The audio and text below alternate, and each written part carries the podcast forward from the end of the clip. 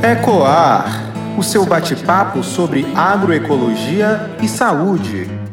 Olá, ouvintes! Aqui quem fala é Juan e nós estamos iniciando mais um episódio do Ecoar, uma parceria entre o programa Excelsior Saúde e Portal Saúde no Ar com a Pró-Reitoria de Extensão da UFBA. O papo de hoje é alarmante. É impossível não notar o aumento no preço dos alimentos. Segundo o IBGE, a inflação atingiu no início de agosto o valor mais alto desde 2016, trazendo medo e incerteza à mesa dos brasileiros. Por isso, hoje nós vamos conversar com Flávia Ramos, que é doutora em alimentos, nutrição e saúde, a respeito da alta no preço dos alimentos e a sua relação com a insegurança alimentar no Brasil. Bem-vinda, Flávia. Então, conta pra gente quais as razões para o aumento da cesta básica. Olá, eu vou resumir em dois principais fatores é, além da pandemia no ano de 2020, houve uma acentuada desvalorização do real frente ao dólar, o que estimulou a exportação de grãos, já que elevou os ganhos de quem produz por aqui. Isso aconteceu com diversos alimentos, como a carne, o óleo de soja, o suco de laranja e o arroz.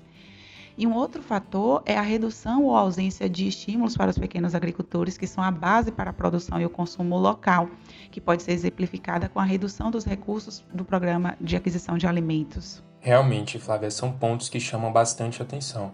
Mas como pode um país produzir tanto e ainda assim ter tantos habitantes em situação de insegurança alimentar? Sabemos que a fome ela não é resultado da falta de alimentos, mas sim da falta de acesso a eles, ou seja, a fome é uma questão política. Isso demonstra que o nosso sistema alimentar ele não tem como principal objetivo alimentar pessoas.